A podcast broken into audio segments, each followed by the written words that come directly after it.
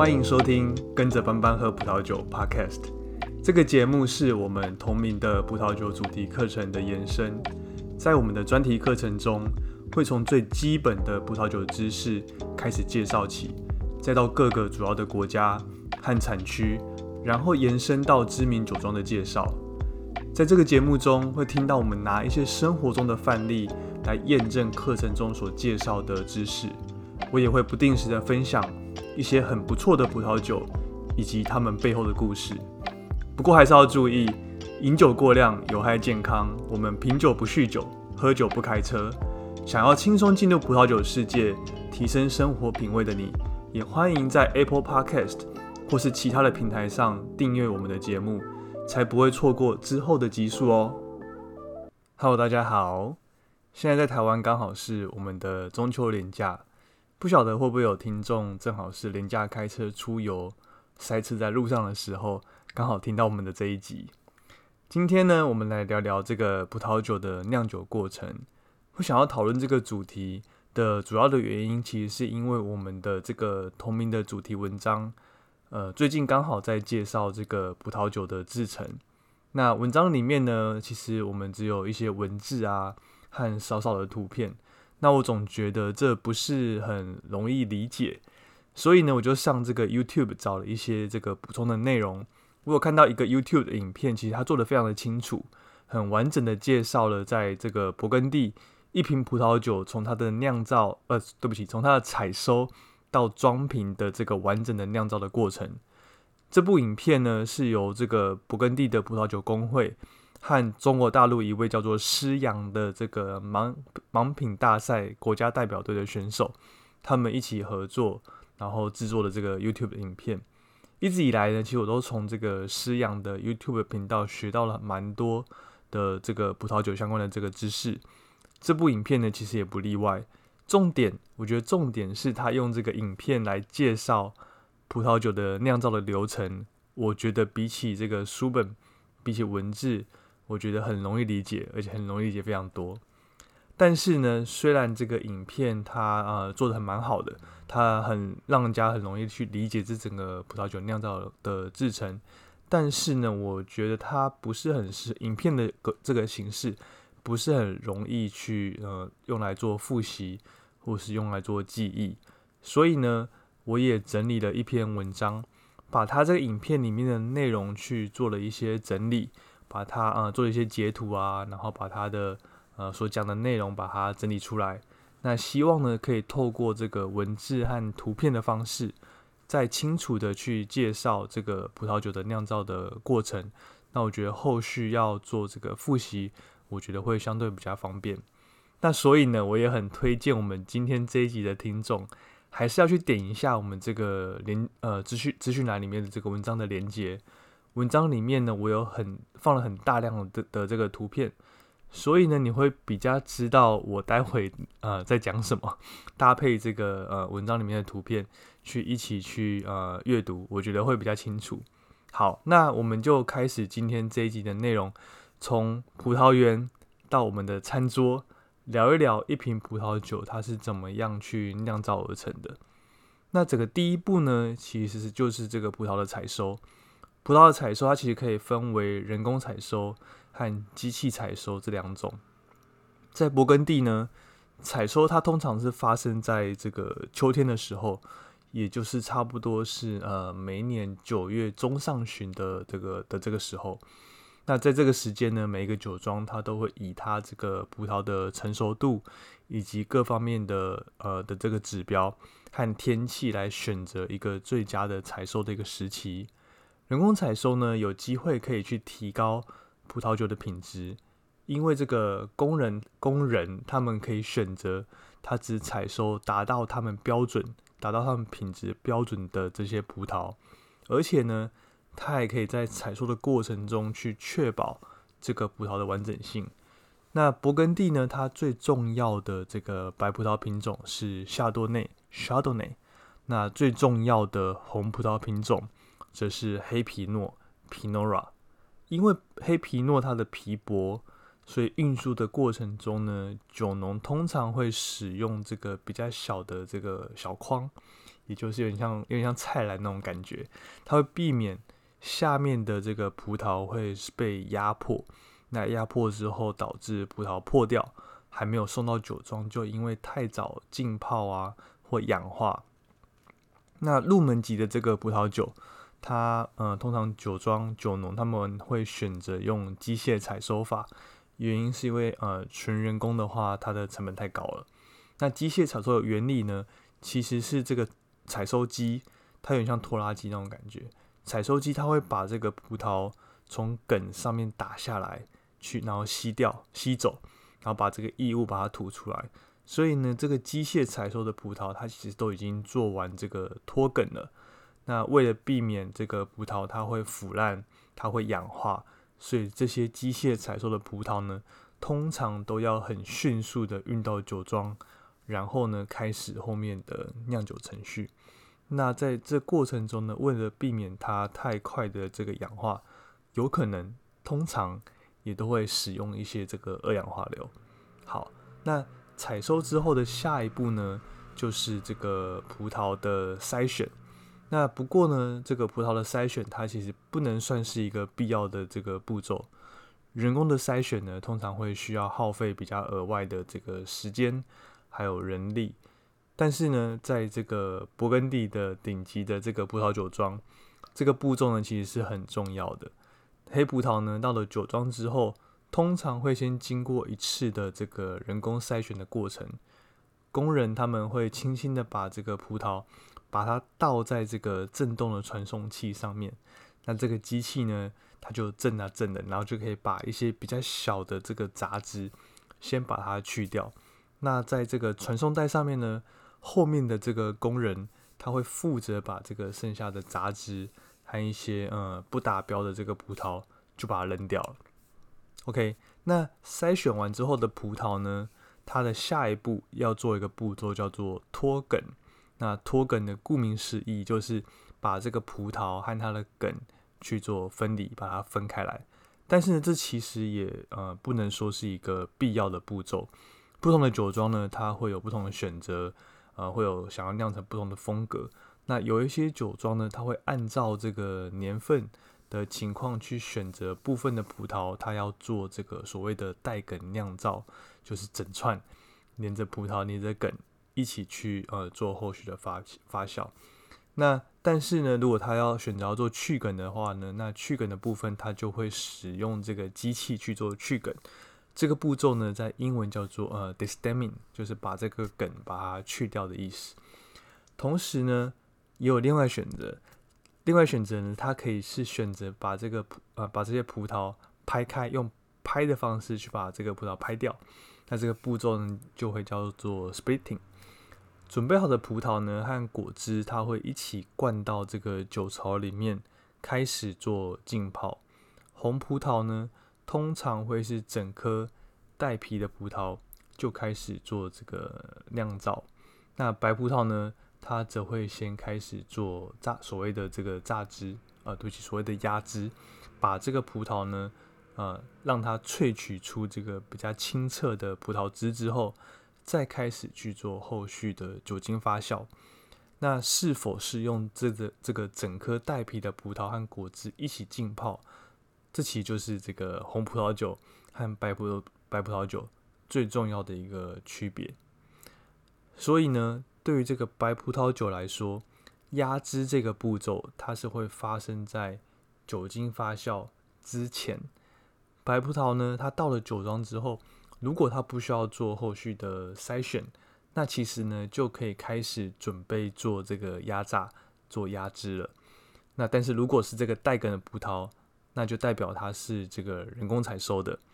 白葡萄呢，它通常会先去梗之后再去做后续的榨汁。那压榨出来的果汁呢，它会灌到一个很大的一个酒槽里面。那这个酒槽呢，它的材质通常是呃不锈钢。水泥，或是用这个大木罐，容量呢，只是一般正好适合这个相对应的这个葡萄田的这个产量。压汁的所谓的压汁，压汁的英文叫做 pressing，那有一种气压式的压榨机，是这个勃艮第最常见的这种压榨的方式。通常呢，呃，在勃艮第用这种气压式压榨机，它的压榨比例大约是这个零点七五，也就是每一吨的葡萄可以压榨出大概大约七百五十公升的果汁。压榨的时间呢，一般是通常是两到三个小时。那果汁呢，它会啊榨榨出来之后，果汁呢，它会直接把它灌到这个大酒槽里面，开始做这个杂质的沉淀。那为什么要做这个杂质的沉淀呢？是因为这个酿酒师他通常在酿造白葡萄酒的时候，一般来说他会尽量希望用这个比较清澈的白葡萄汁去做后续的酒精发酵。他不希望有这些杂质会造成会影响到最后酒的这个风格，所以呢，要除呃除去除的这些呃杂质这个步骤，其实就会变得非常的重要。白葡萄这果汁呢，通常经过这个一到两天之后，它呃这个沉淀的步骤可以让这个果汁和一些杂质开始做这个分层。那比较粗糙的这个杂质。它通常都会呃这些粒子，它通常都会在一到两天之后呢，会已经沉到这个酒槽的底下。那当这个果汁的浑浊度呃降到大约呃五十到两百 NTU 左右的时候，我们就可以把这个相对比较清澈的果汁从上面把它抽出来，然后转到另外一个要做酒精发酵的容器里面。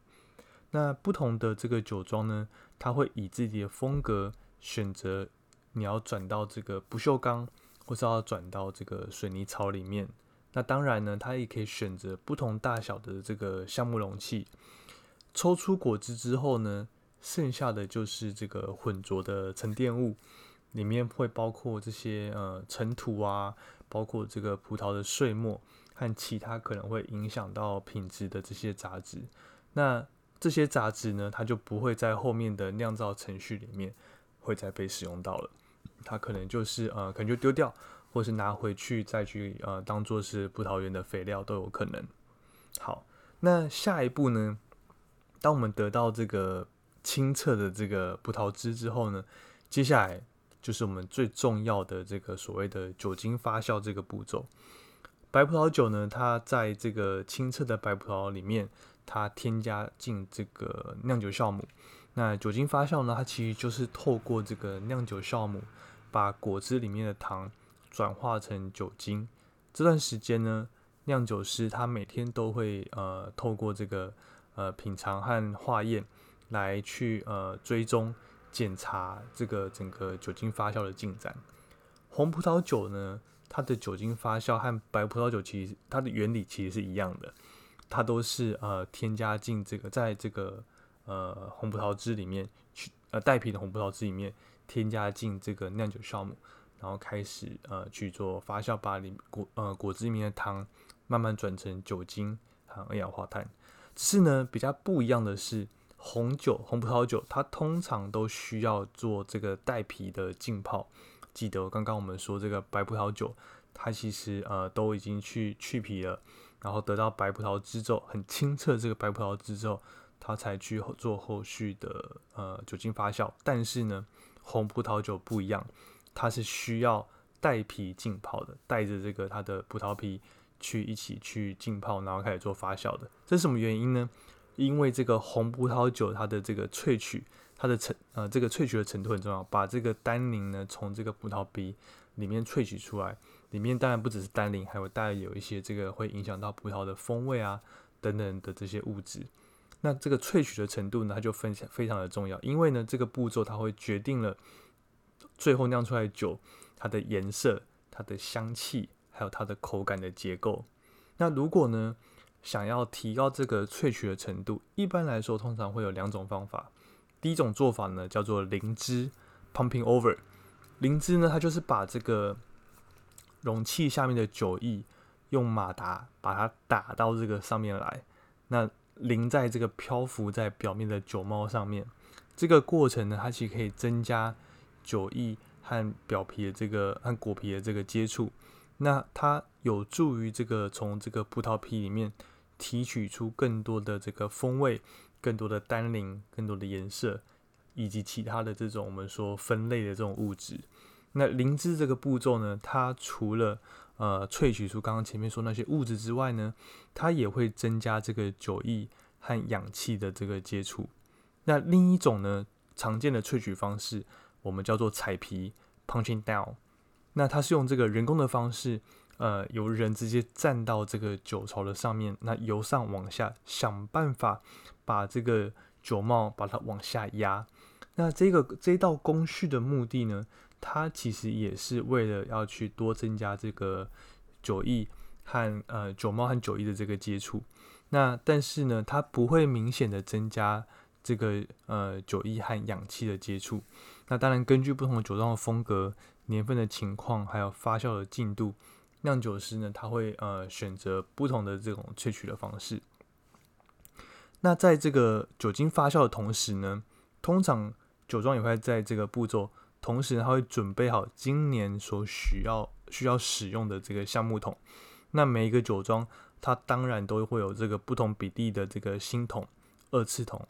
还有三年以上的老桶，主要呢是因为呃新的橡木桶真的太贵了，所以不可能用用了一次就丢掉。所以呢，呃酒庄它都有不同比例的这个第一次使用这个新的橡木桶，然后还有是已经使用过的可能是二次桶啊，或者三年以上这种老桶。那不同桶它是用来陈酿不同类型和级别的葡萄酒。在呃在勃艮第呢，比较常见的桶的容量通常是两百二十八公升。或是六百公升以上，呃，六百公升这这两种不同容量的这种橡木桶是最常见的。刚刚我们主要讲的是这个红葡萄酒的这个呃发酵的方式。那在这个白葡萄酒的这个酒精发酵的过程中呢，有一些酒庄它会选择把正在不锈钢槽里面发酵这个酒液灌到橡木槽里面啊，对不起，橡木桶里面，然后继续去做发酵。灌桶的时候呢，它通常会留大约这个百分之三十左右的这个空间。这个呃，这道过程呢，这个目的呢，它其实是为了把这个酒液换到一个这个氧气更为充足的这个环境里面。这样子呢，它会有助于酵母还有各种酶的这个作用。然后呢，同时呃，透过增加这个酶促氧化，它会释放一种叫做呃谷胱甘肽的一种成分。那这样的一个成分呢，这样一个物质呢，它会有助于葡萄酒装瓶之后，然后长期可以陈年。灌桶之后的酒液呢，它会继续继续去做发酵，那直到所有的糖分都转换成酒精为止。这段时间呢，酒窖里面它会散发的这个浓浓的酵母味。那这对于这个葡萄酒的爱好者来说，这其实是一是一种非常迷人而且非常难忘的一种味道。好，刚刚说，哦，我们讲的是白葡萄酒。那当这个红葡萄酒呢，它的发酵和萃取的程度都达到一定的要求之后呢，酒庄它会把这个酒液和葡萄开始去做分离。这很、这很、这很容易理解嘛？就是它，我们不是在喝，不是在喝果汁，果汁里面呢，我们可能会希望有果，呃，这个果粒。但是葡萄酒里面呢，呃，大部分的消费者应该都期待你喝到的酒是清澈的，你不会想要你。喝酒喝到一半的时候呢，你还可以吃到这个果粒，对吧？所以呢，这个步骤就很重要了。就是酒庄呢，在这个步骤，它会把这个酒液和葡萄会把它分开来，在发酵完之后，它把这个酒液和葡萄想办法把它分开来。葡萄，OK。那所以第一步呢，它就是先把这个葡萄皮下面的液体把它抽出来。什么叫做葡萄皮下面的液体呢？因为你可以想象，在这个发酵的时候，它就是它会分层，分两层。上面那层主要就是呃葡萄皮，那就是我们会把它叫做酒帽。那那比较轻呃比较轻呃就是那个葡萄酒呢，它其实会有点像沉在下面。OK，那这一部分呢，我们就先把它抽出来。那抽出来这个东西呢，我们把它叫做自流酒，呃，free run wine。那这部分呢的酒，它会比较纯净，也比较细腻。那液体抽走部分呢，液体它部分抽走之后呢，工人他会把剩下的葡萄把它铲到这个压榨机里面，然后想办法把剩下的这个酒把它压榨出来。那这个时候呢，用的压榨机一般都会比较柔和一点，以免它呃过度的压榨。因为呢，如果不小心我们把这个葡萄籽也压破了，我们都知道这个葡萄籽它其实是比较苦的，所以它就会造成这个酿出来这个葡萄酒里面，它就会含有这个苦味。那这部分的酒呢，我们就把它叫做压榨酒 （press wine）。那压榨酒的这个萃取程度比较高，颜色更深，单宁也更强。酿酒师呢，他通常都会依照他的风格的要求，然后选择是不是在装桶的呃装桶之前。把一部分的压榨酒加到这个自流酒里面，让他们去做混调，这个是这个酿酒师的选择。好，那准备好的这个红酒呢，这个时候呢，我们要把它灌到这个橡木桶里面，然后呃做后续的处理。那关于这个木桶的选择，一般比较高级的这个特级田或是一级田，通常会使用呃一定比例的这个新橡木桶。那比较入门级的这个村庄村庄级和这种大区级的红酒，一般使用的新桶比例就比较少，或者是呢，他只选择用这个旧桶。那这边主要还是以呃成本的考量为主，因为我们都知道新的橡木桶其实是呃呃成本蛮高的。OK，所以那如果最后酒呃要酿要酿酿出来酒要要卖的的时候，它不是这种比较高级的酒。那当然，呃，这个酒庄它就会选择呃使用这个旧桶，或者使用这个美国的橡木桶都有可能。好，那每一年这个新旧桶的比例呢，它都是按照这个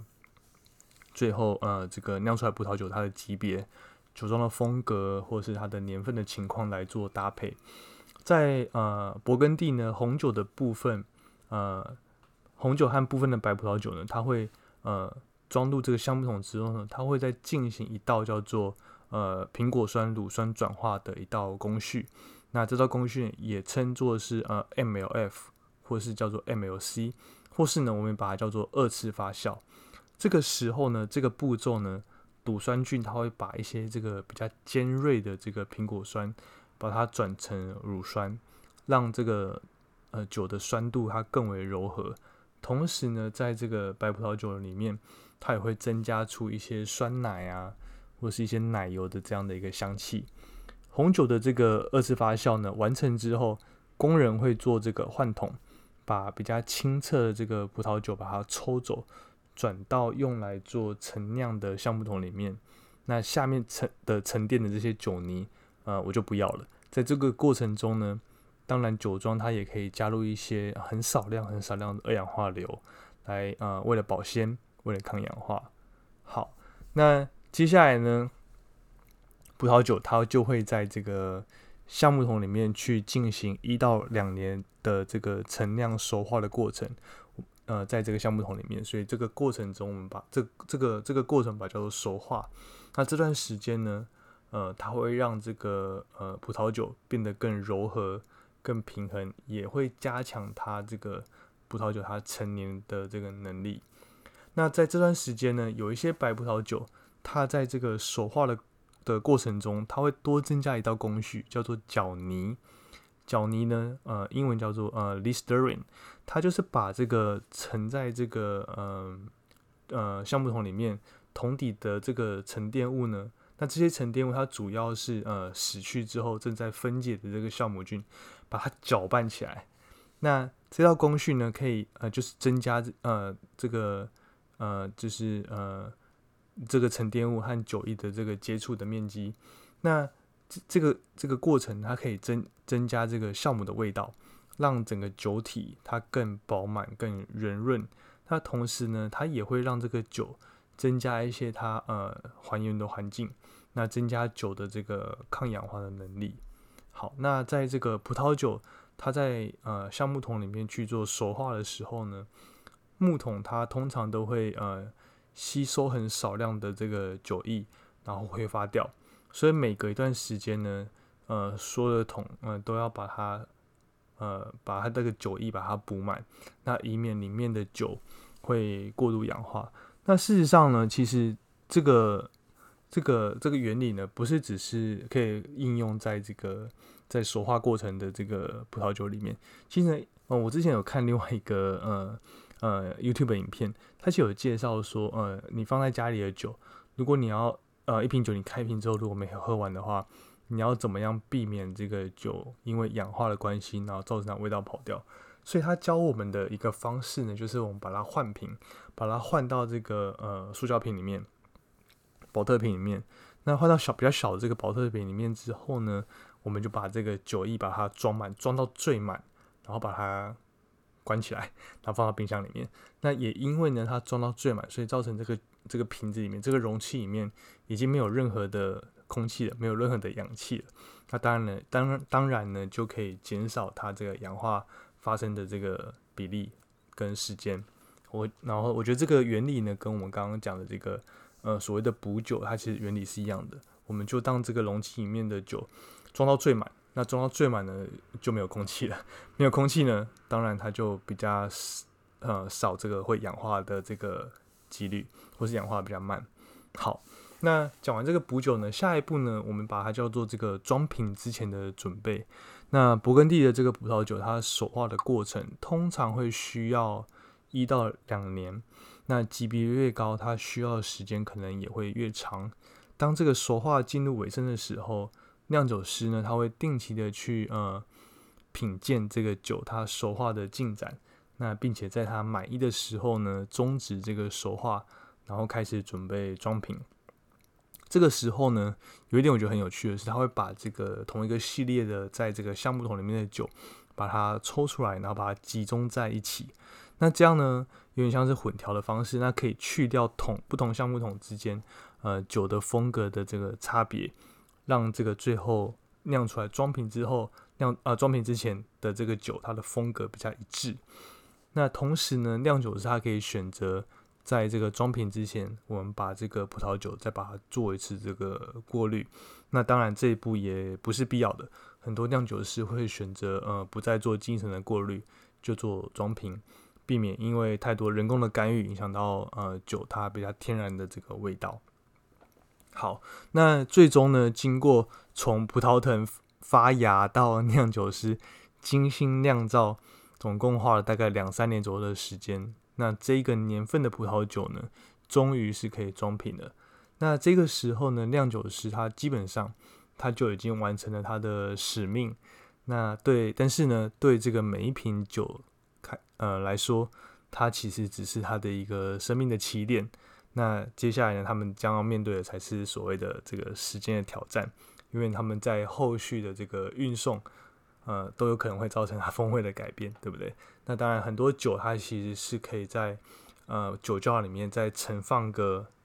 几年，甚至那种我们之前介绍过的这个 Petrus 或是呃 Levin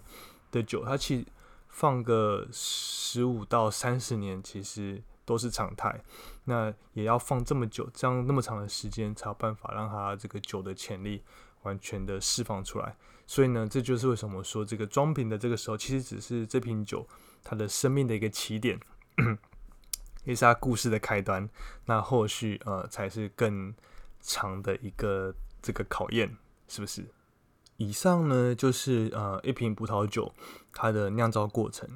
虽然这个理论听起来不是非常的困难，但是呢，其实说实话，执行起来它却需要有很多细节上的这个考量。而且我觉得最重要的其实是它需要时间。OK，那个时间呢，其实不只是我说，呃，一瓶葡萄酒它从发芽到装瓶到运送到你我手上，它可能至少需要两三年或者是更久的时间。我觉得这所谓的时间，它其实更代表这个酿酒师他